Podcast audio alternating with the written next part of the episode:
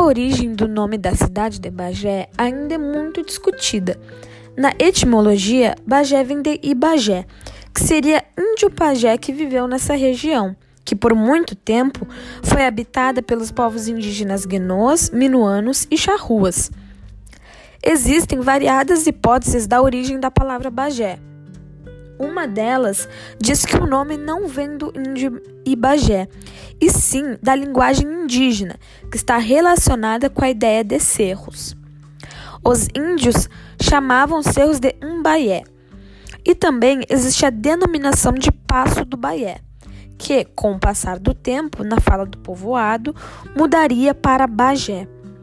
Outra história relata a existência do índio Ibagé, quando, em 1752, Espanha e Portugal resolveram demarcar suas divisas entre um e outro reino.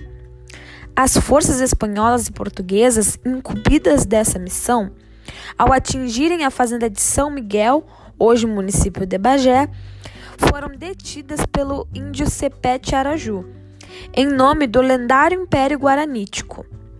Na defesa de São Miguel encontrava-se o índio Ibagé, cujo nome se transmitiu à região, originando-se Bagé. Mas o primeiro registro do nome Bagé vem do ano de 1776, quando as tropas espanholas se retiraram do Forte de Santa Tecla e Dom Luiz Ramírez marchou, colocando o nome de Zerros de Bales ou Cerros de Bagé, que provém dos cerros de Baia, o que significaria para os índios víndio do céu, lugar elevado. Por outro lado, conforme a história local mais conhecida, a origem do nome Bagé se deve à existência, nesta região, de uma tribo de índios charruas, comandados pelo velho cacique que veio a morrer em idade avançada.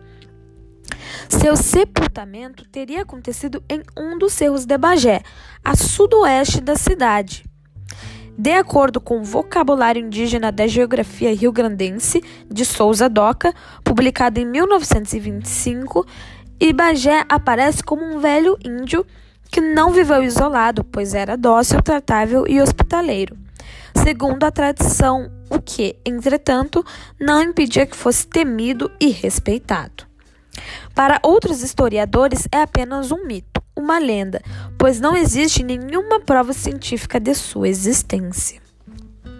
E aí, você já sabia dessa curiosidade do origem do nome da nossa cidade? Então, até a próxima aula e beijos da prof.